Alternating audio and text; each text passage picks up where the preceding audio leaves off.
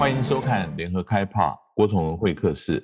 呃，我们今天访问的来宾是袁敬东教授。袁教授出生在中国，一九八二年他大学毕业，在加拿大皇后大学取得他的博士学位，现在在雪梨大学呃任教。他的专长是亚太安全、中国大陆的国防跟外交政策，还有区域军控跟防扩散的议题。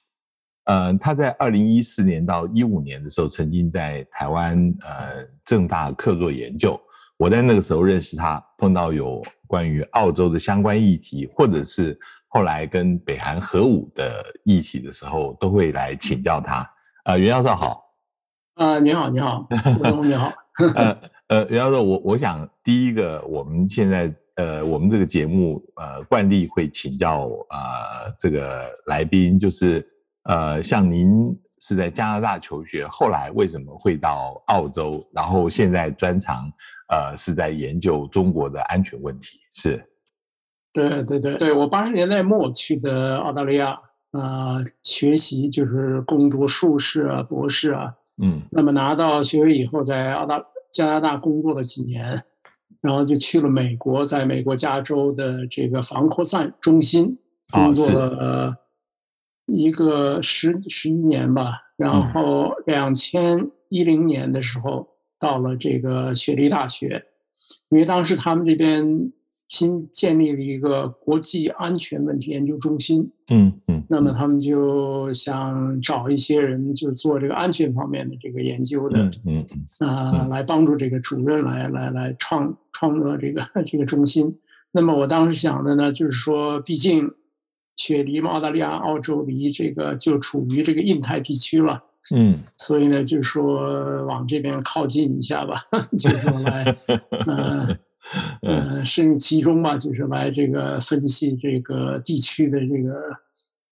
呃一些政治啊、地缘政治一些最新的这个发展啊、跟踪啊等等。另外，时差上面也和这个地区的一些学者啊，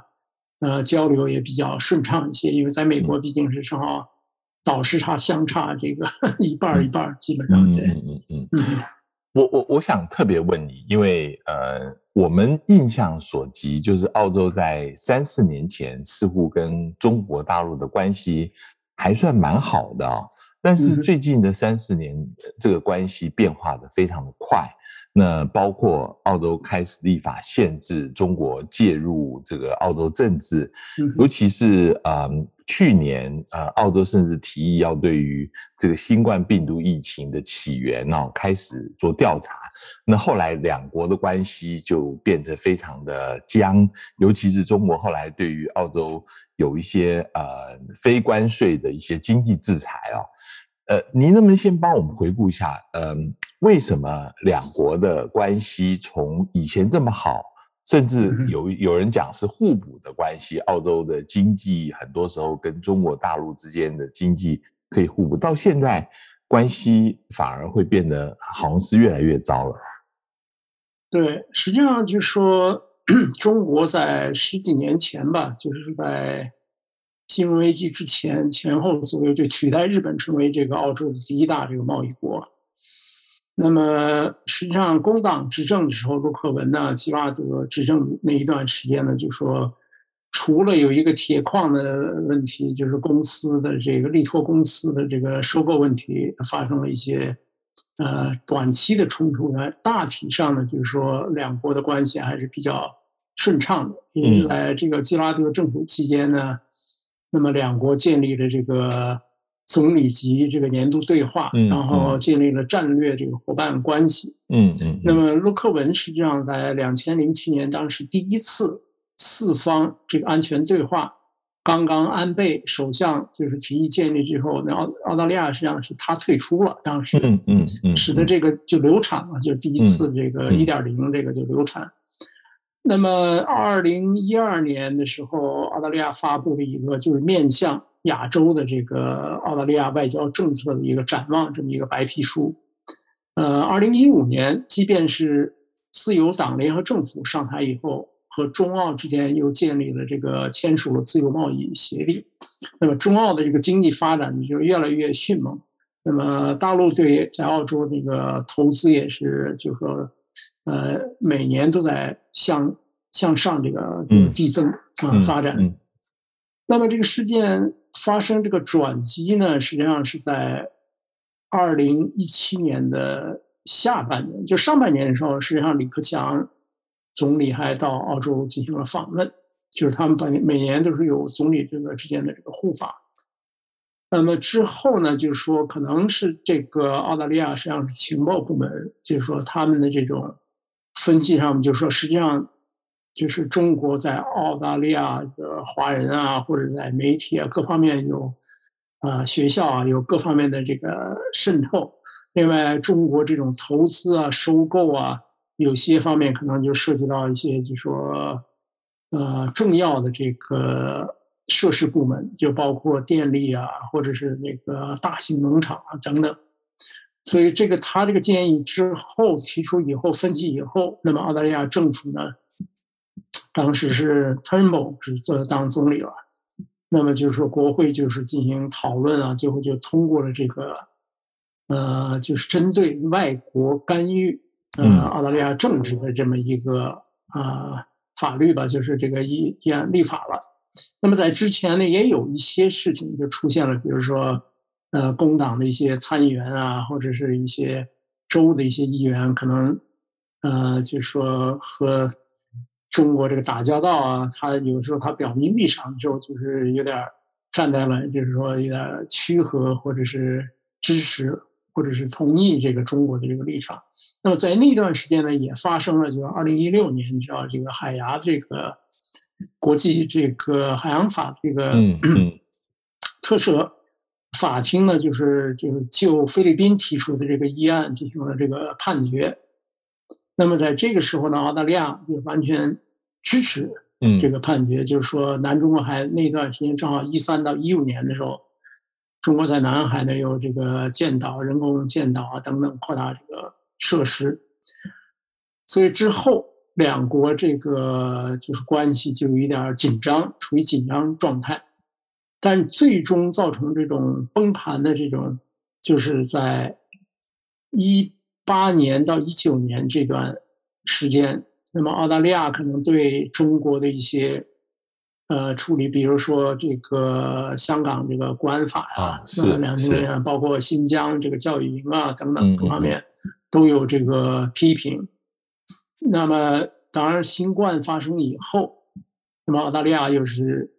第一个作为西方的国家，就是公开提出应该这个国际上对这个问题应该进行调查，因为世贸呃世界卫生组织在早期的时候好像有点不是那么坚决了，就对这个问题这个通报方面有点这种好像犹犹豫豫啊，不是那么果断。嗯，那么事态就发展的很很迅猛，就造成全球的这个整个这个波及很多国家。嗯，那么这这个时候呢，就是澳大利亚这个政府就提出，当然他当时的考虑呢，就是说他觉得这个好像从完全是从一种控制病情，嗯嗯，呃，这个使得这个找出原因，然后避免以后再发生类似的这种大规模这种病情发生的这种。会再重现这种情况，但实际上这里头呢，就是说触动了呃一个实际上是北京的一个神经了，因为你要知道特朗普、川普在这个之前他已经多次也指责说这是武汉疫情啊，或者是武汉病毒啊等等的，就是说把这个呃甩锅就是甩甩到中国中国身上。那么澳大利亚呢，这么比较正式的提出这个建议。那么当然，中国非常的这个恼火。那么中国当然就采取了一些这个措施。当然，中国本身呢，他说这些措施和澳大利亚这个关于新冠这个调查呢是没有关系，没有互相关联，而是说是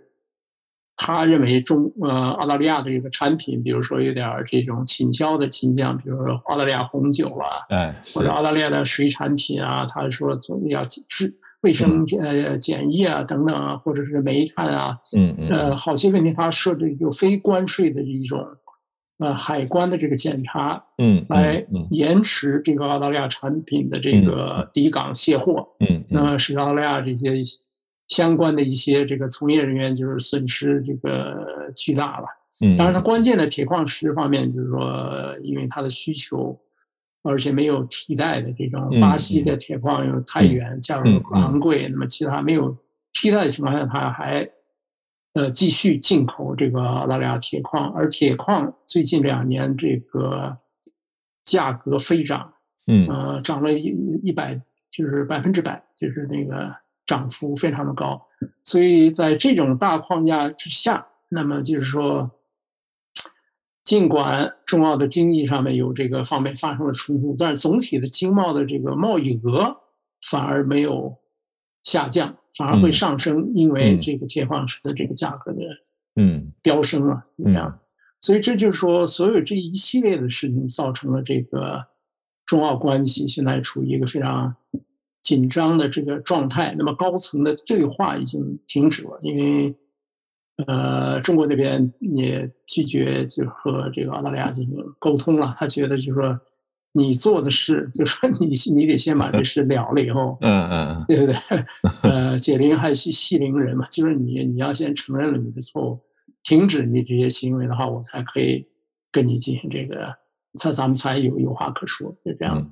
我我我比较好奇的是，嗯，不是只有高层的。澳澳大利亚跟中国之间的关系弄得很僵，甚至最新的民调啊，就是 Law Institute，他说有百分之六十三的澳澳洲人认为中国是威胁，这比去年提高了百分之二十二，是非常大的一个变化啊。那为什么即使是在一般的澳洲人里面，观感上面也有这么大的改变？是因为？嗯，当然，中国会说是澳洲的媒体啊、政治人物在那里呃兴风作浪，但是有很多人讲是中国自己的问题。那你自己看，就是不只是只有高层，连一般的人也有这样子的观感的改变，这是为什么？对，我觉得还是就是说，澳大利亚这个民众，因为他采集的这个样本啊，就是说。民意测验的这个样本里，可能涉及到各行各业的这种人人人群，就是人人群嘛。那么他们当然是接触了一些媒体的一些报道，另外就是他们觉得，就是说这些年确实中国，就是说在内政外交方面呢，确实就是说比较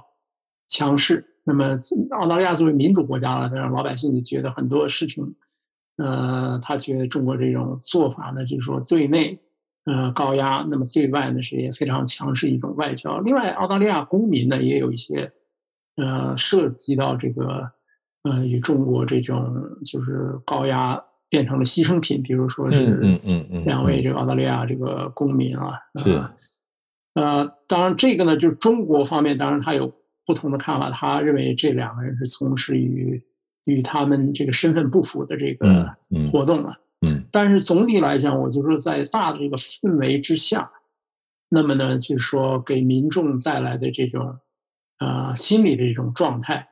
就是说对中国的这种就一个担忧就会增加。当然很有趣的时候，呃，罗伊的这个分析报告这两年呢，就是说实际上对于川普，川普政府呢也比较担心，就是说觉得川普好像他这种。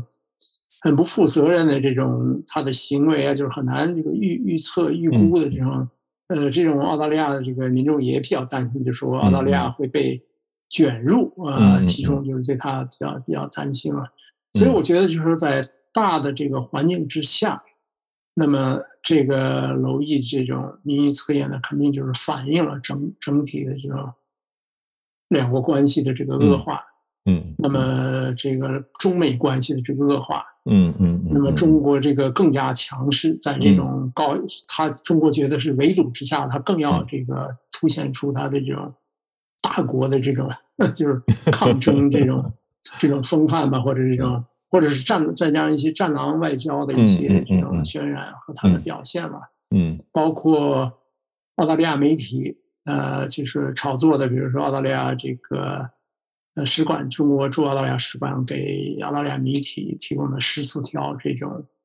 就说是必须澳大利亚一定要恢复的这种 呃一些一些十四点吧要求吧，所以所所有之下，肯定就是在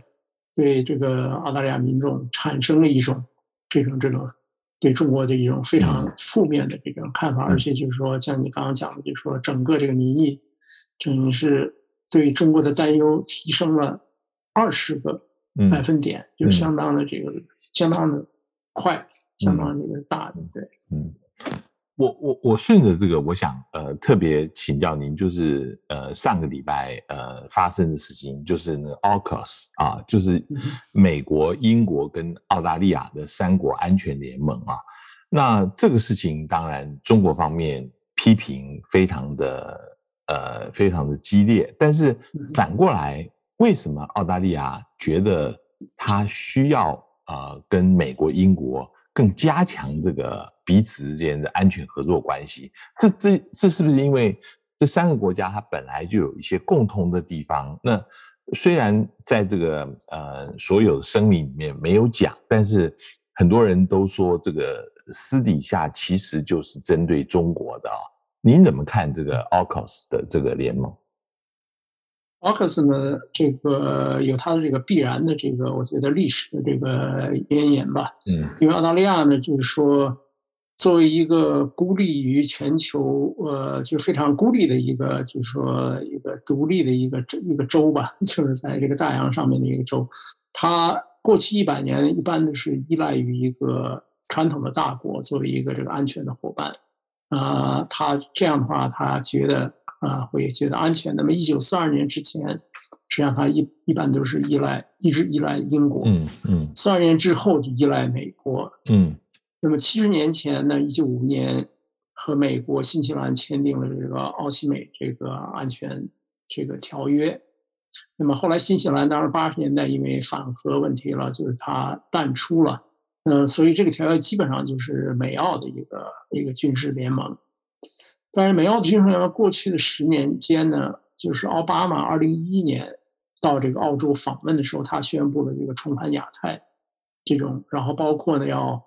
呃每年这个在达尔文港要这个派这个二两千五百名海军陆战队这种轮轮轮换，呃那个时候澳大利亚基本上就开始和美国就是说进一步这个加强双边的这个。军事安全合作。那么过去十年呢，澳大利亚采购了大量的这个美国的这个武器装备，包括这个 F 三十五啊战机啊和其他的这种装备。那么还有开放这种基地啊啊军港啊啊空军基地啊，是这个美军在这个印太地区的部署呢，让它有一种，比如说修整啊、维修或者是。呃，就是调整的这么一个一个便利吧，就是说，就是军事上面是非常，而且澳大利亚的一个陆军的上少将是过去十年一直是作为美国印太司令部亚洲陆军的副司令，就是一个司令是美美军的一个将将军，但是一个副司令呢是由澳大利亚少将陆军少将来来担任，哎，所以就说。啊，那其他还有包括一些这个军事合作、军事演练啊等等的。那么最近这个 AUKUS 这个联军事同盟的形成呢，我的看法呢，就是说，实际上他们这个第一，它的主要的第一个要务目的呢是，就是说要澳大利亚要向美从美国或者英国或者他们两国之间呢，就要呃订购这个八艘。核动力，呃，攻击性这个潜艇，嗯，呃，那么就是说，美国和英国呢，美国当然五十年代向英国转让了这种呃核动力呃潜艇的这个技术，呃，所以呢，就是说澳大利亚呢，因为也想从常规动力潜艇呢转向这个核动力，嗯，这也是由于他对周边的这个安全的这个事态这个判断。呃，来使他促使他做出这个决定，因为原来他和法国这个海军集团呃订购的十二艘这个常规动力的这个柴油机啊，这种常规动力的这个潜艇呢，呃，是只能在澳大利亚主要以澳大利亚附近的海域，如果他要去南海啊或者什么的，它的这个时速啊和它的这个续航能力和它这个在那个进行海巡的这个持续的这个时间上面来，就远远都不如这个核动力的这个更新。袁教授，呃，停一下，我我想有一个事情问啊，因为原来。澳大利亚用的是柯林斯级的这个潜舰啊，对。那后来二零一六年就是呃用法国的潜舰，希望能够来替代。那那个时候有一个说法说柯林斯太大了哈，所以希望用一个比较小一点的、比较灵巧的。可是现在又回到这个大的潜舰来，这个后面的考虑是不是呃是是什么？是他自己的？为了自己的安全上的考虑呢，还是有美国希望他能够再回到大的这个核动力潜舰这方面来考虑？呃，这个反而特别有有趣的是，因为当时法国的那个提供的这个潜艇呢，就是它那个厂家就设计的这个型号本来是一个核动力的，对他把核动力改成传统动力啊，传统动力的，对，呃。那么，当刚刚你说到的问题，就是说，实际上，如果是只是近海防御的话，或者澳大利亚周边的这个海域这个防御的话，那么常规动力呢是足够。但之所以换成这个核动力呢，哈，就是说肯定是有去远海进行巡航巡逻的这种需求。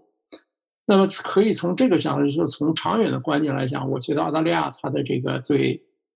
呃整体这个地缘这个战略这个。格局的这个分析啊，变化的这个分析，他就觉得就是这个早晚就是中美之间可能会发生这种嗯呃这个争端。那么澳大利亚呢，就是说不能设身之外，就是不能这个就是不不抱着不参与这种态度，嗯，所以他必必要参与。那如果他要参与的话，那么他现有的这个常规动力的或者这个常规动力实际上也是。二二零三零年以后才能交付使用，对，那么就远远不能满足这个需求，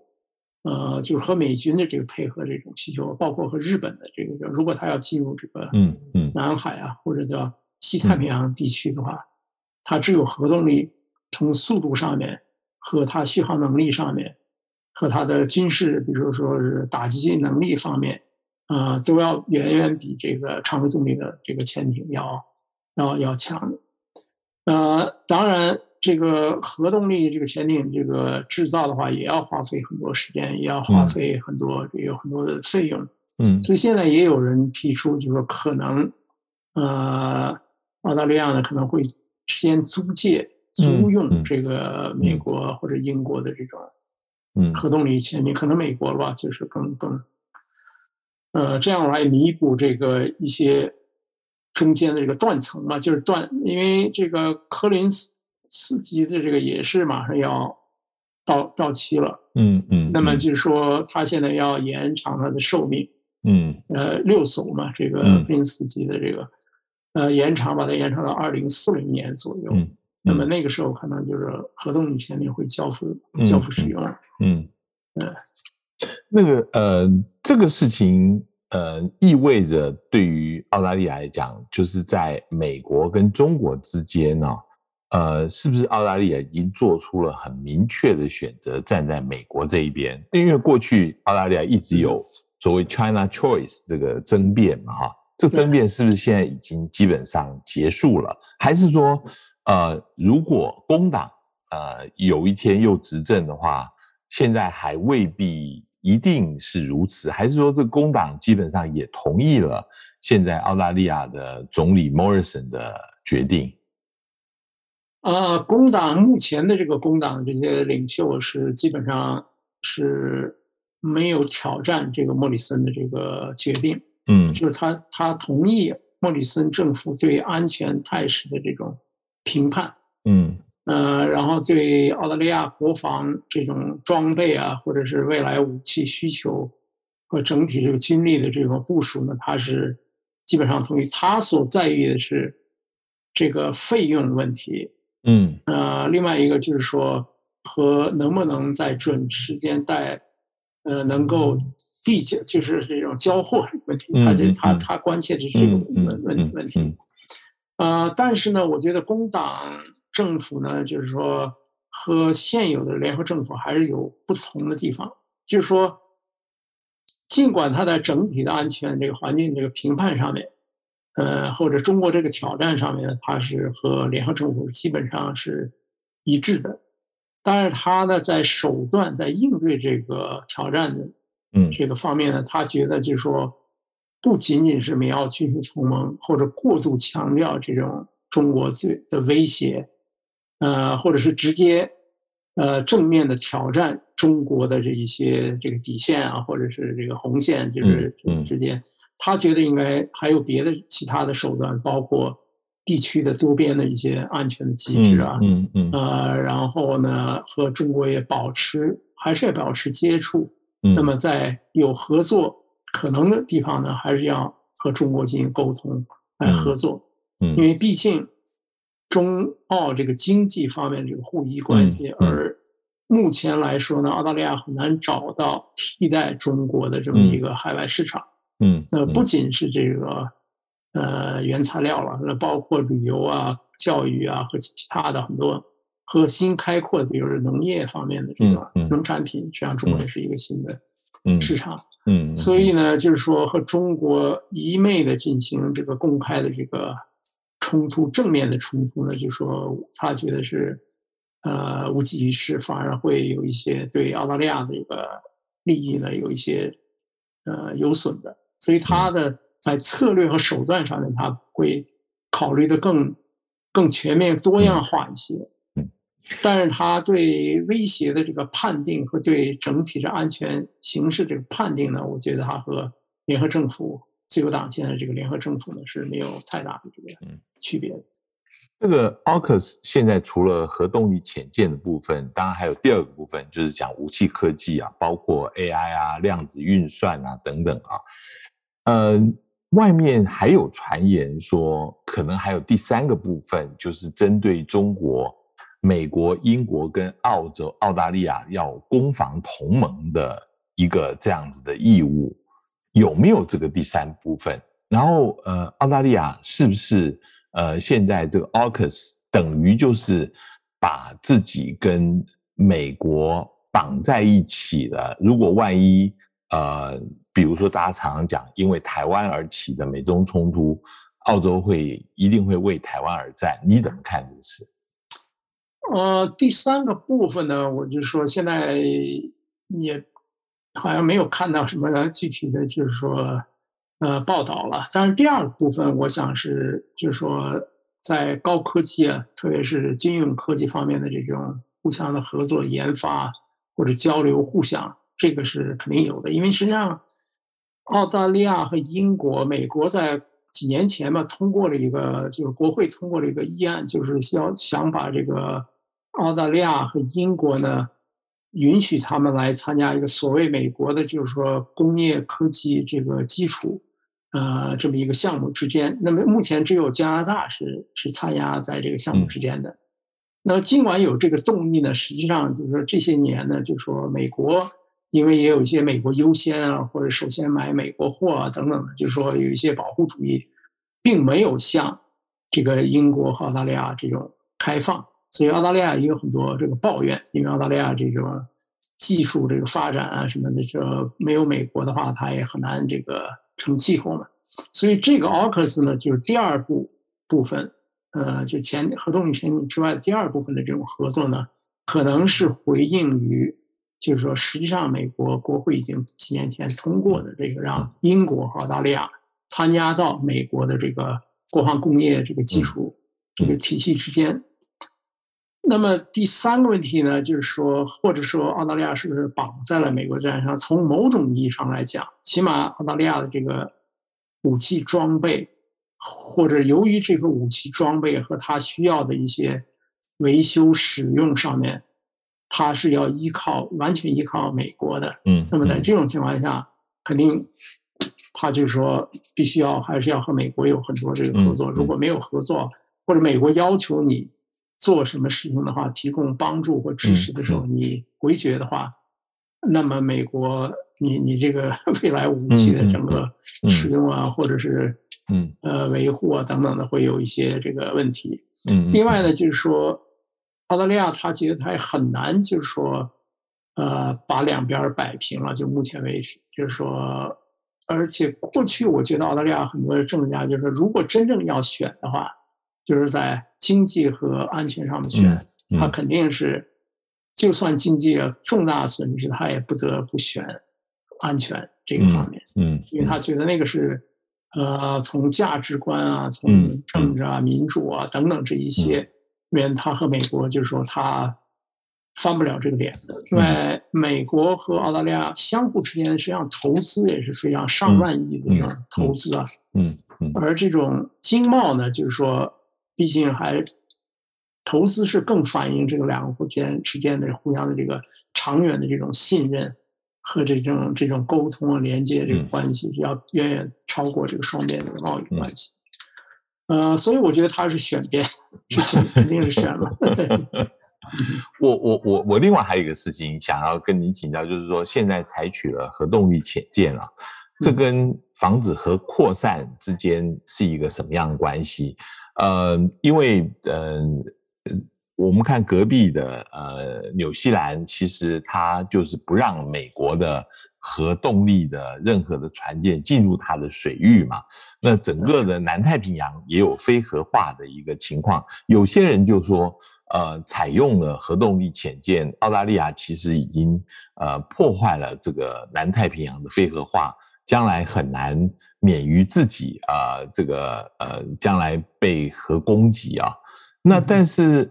Morrison 是说，他下个世代的核潜舰，呃，其实澳洲、澳大利亚完全可以不用碰这个反应炉，这个从建好了以后到最后它的退役。呃，无需添加任何的燃料，然后澳大利亚也完全不需要去处理呃这个它的核反应炉的这个事情。这个科技上面是不是可行的？那呃，是不是澳大利亚仍然能够维持某个程度的非核化？虽然它使用了核动力的潜舰。嗯哼。对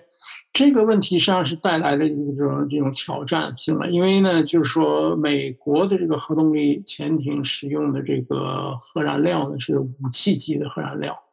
就是它已经这个浓度啊，浓缩铀的这个浓度是在百分之九十以上，所以它也是就是说，它整个就是核动力潜艇的这个生周期，整个它的这个生命期之间是不用更换这个。就是核动力的这个发动机的啊，呃，所以呢，这种高浓度浓缩铀呢，就是说有担心，就是说，当然这个马上你就可以就是说，把作为这个制造这个核武器用了啊，呃，这是一一方面这个担忧，这个第一方面。第二方面呢，就是说，我觉得它澳大利亚肯定美国、英国和国际原子能机构肯定要有一个，呃，要要达成一种什么协议了。但这个问题也比较棘手，因为国际原子能机构一般来说，它是去核查一些这种呃核反应堆了，就是发电厂、核电厂、核电站啊，看它是不是安全措施啊，或者而那些核电站所使用的这种呃油呢是低浓度的，基本百分之四到五的这个百分百分这种低浓度的这种呃就是核电站的这个燃料。当然，他关切的是这种，就是然后的这种废料的这个在，或者是比如把它再这个重新生成为这个钚，也可以作为这个核武器的这个呃裂变材料吧。他关心的是这个，就是说是进出，嗯啊、呃，然后它的这个核废物怎么处理，就是不能你不能一般不能处理的，呃，这个。核潜艇的这个反应堆呢，如果能够做到是安装上面的话，就是澳大利亚就是不能碰、不能动，嗯，就是完全整进整出，包括核的废料，所有的一切都不动的情况下，那么最后呢，就是如果能达成这个协议的话，当然他也可以说是呃，就是维护了还是那个南南太平洋无核区的这么一个一个他的一个承诺了。当然，这里头就是说，最后最终和国际能组织呢，要和他这个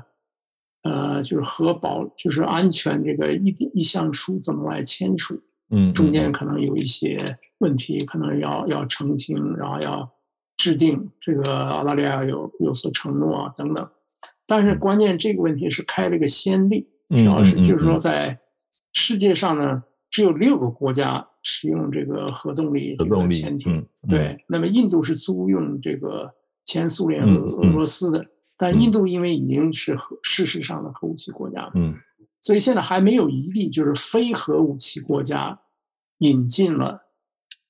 核动力发动机，然后拥有这个核动力潜艇。你你觉得这个会不会有所谓核动力呃潜舰的这个 arms race？你知道，比如说印度，他看到了澳大利亚有了这样的核潜舰，他现在是租俄罗斯的啊，自己。才刚刚开始在建自己的核潜舰，好像这个技术上面有很多的问题。对，那呃，韩国其实很早以前就说要做自己的核潜舰，那日本可能也有这个想法。这个大家是不是都想要仿效呃澳大利亚这样子，希望能够呃将来从美国跟英国这边得到这个技术？对，这肯定是开了这个先例了。那么，呃，南韩啊，或者是日本以后，比如说他即便自己不发展，可能他也会要求，就是说，我也和你达成一个协议，你给我向我提供。这样的话，实际上是一种世上的这个和和扩散，起码这种核材料的一定的这种扩散，就是到了别的国家去了。呃，这种这种扩散。那过去美国呢，它因为有核动力这个。航母啊，或者核动力潜艇，它去一些国家去装，那在至于在美国的控制之下的吧。那么有一些国家，它有一种叫就是我不说不告，你别问我也不告的这种这种模糊的这种政策，让这个呃所在国呢也没有违背这个他的这个承诺，和美国呃也可以同时可以这种自由的这个进出了。所以我觉得这个先例肯定会对未来的这个。核不扩散这个题真的是带来一定这个难题，特别是现在整个全球的核不扩散体系处于一种走低的状态了。呃，非核武器国家实际上对有核国呢实际上非常不满，所以他们这个一七年时候通过了一个就是说禁止核武器这个条约，呃，就是这个 ban treaty，呃，现在已经基本上生效了，想想从在道义上面。呃，来对这个核武器国家进行施施压嘛？嗯，那么在这种大的这个环境之下，那么又出了这个这件事情，这个 AUKUS 这件事情，呃，我觉得是对未来这个是一个新的一个一个难题，呃，也是一个一个挑战。当然，从澳大利亚它的历来的这种政策，呃，和它的这种。对核的这种不扩散的这种态度上面来讲，按道理来说，呃，我们应该相信莫里森说的，就是他绝对不会 呃改变或者。另外，你要想改变的话，你国国家本身你要有一具有一定的这个科技工业这种这种能力，你不是说所有的都想改想做都可以了。要不然的话，为什么当今下世界上真正能够独立？呃，研究包括英国也不是完全独立，是对吧？就是说很难，就是一个非常这个核动力的这种潜艇的这个或者核潜核导弹潜艇的话，就是非常难的一个一个技术。您您刚刚提到，就是呃，澳大利亚现在里面呃也有一个看法，说虽然跟美国在安全上面要靠美国，可是还是不能够放弃跟中国之间的经济的关系啊。呃，我们马上就看到了，因为在同一天，呃，AUKUS 宣布的时候，中国呃也宣布申请要加入 CPTPP。那澳洲的澳大利亚国防呃贸易部长马上就说，除非北京撤销对澳洲产品的报复性关税，否则澳洲不会跟中国就加入 CPTPP 展开谈判啊。呃呃，你觉得？呃，在如果澳洲希望能够跟中国还维持经济关系，它应不应该跟中国来就 CPTPP 啊，还有其他的经贸议题啊，仍然能够来谈判？你你怎么看呢？呃，我觉得澳大利亚态度应该是应该谈判，那么澳大利亚和中国现在发生的一些争执呢，澳大利亚应该拿到这个世贸组织的这个仲裁法庭上去进行这个仲裁。那么澳大利亚他觉得这个不合理的地方，应该因为因因有纠有机制嘛，实际上这个世贸组织它有这种机制，就是两国之间发生贸易纷争的时候，通过这个仲裁来来进行这个决定，就是把这个事情就把它给分开。呃，这个事情。那么另一方面呢，他和中国进行谈判，就是中国加入这种呃全面这个进步的这个就是 环环呃环太的这种体系呢，这个伙伴关系呢，就是说实际上可以通过进行谈判呢，就促使中国在呃他所应该承担的这个义务方面，或者他在世贸组织中间过去，比如说。呃，零一年以后，他实际上二十年来，他有的地方没有做到，或者当时，呃，用他是发展国家这种地位而拖延的时候，现在呢，可以用这个机会呢，来促使中国开放市场啊，或者是减少政府补贴啊，增加透明度啊，在技术转让各个方面呢，就是说，要求中国要达到 CPTPP 所规范，就是中国你不能再以。是发展中国家，你已经不是发展中国家，你是世界第二大经济体，你马上就要超过，再过五六年你要超过美国，所以呢，用这个呢，实际上帮助来 push 这个中国，促使它能够在各个方面呢，就是说更向市场这个机制这个方面进行这个转换。这样有一个说法，中国中中国内部也叫做倒逼改革，对。啊，对对对对，所以 当初你像朱镕基，他当时也想通过这种中国加入呃世贸来进行国企的一些改呃，就是改革了，进行促逼上的改革，但是证明就是说没有成功，还是就是国企的，就是说通过各个方面的这种特特殊的这个条款保护这个国有企业这个这个利益。那么这个是又一个新的这个机遇了，就是说这个参加这个 C CPTPP 的话，嗯，所以我觉得澳大利亚政府应该从这么一个角度来，这个对中国要求提出的申请，呃，其实一种欢迎的这个态度，嗯，呃，然后来促使中国进行一个呃更大的这个转变，那么使得这个。这个贸易协议和包括其另外一个相对应就是稍微低层次，但是这个成员更多的一个，呃，叫 R RCEP 啊，另外一个呢就是说有个相相辅相成嘛，就是这个样子。嗯，我我我最后想问你，因为呃这一次的 AUKUS 的这个决定，其实呃澳洲有一些前首相啊、前部长们都呃对于这个。呃，政策有一些批评，其中最大的一个批评就是牺牲澳大利亚的战略自主性啊。嗯，那这个事情，嗯，在另外一方面的看法是说，其实澳大利亚现在已经没有办法，就像你前面讲的，呃，在二十年前九一一恐怖攻击的时候，那时候小布希总统就说，你要不然就跟我们站在一起。要不然就跟我们对立，这个其实就是一个非友即敌的一个新冷战的一个局面。你觉得现在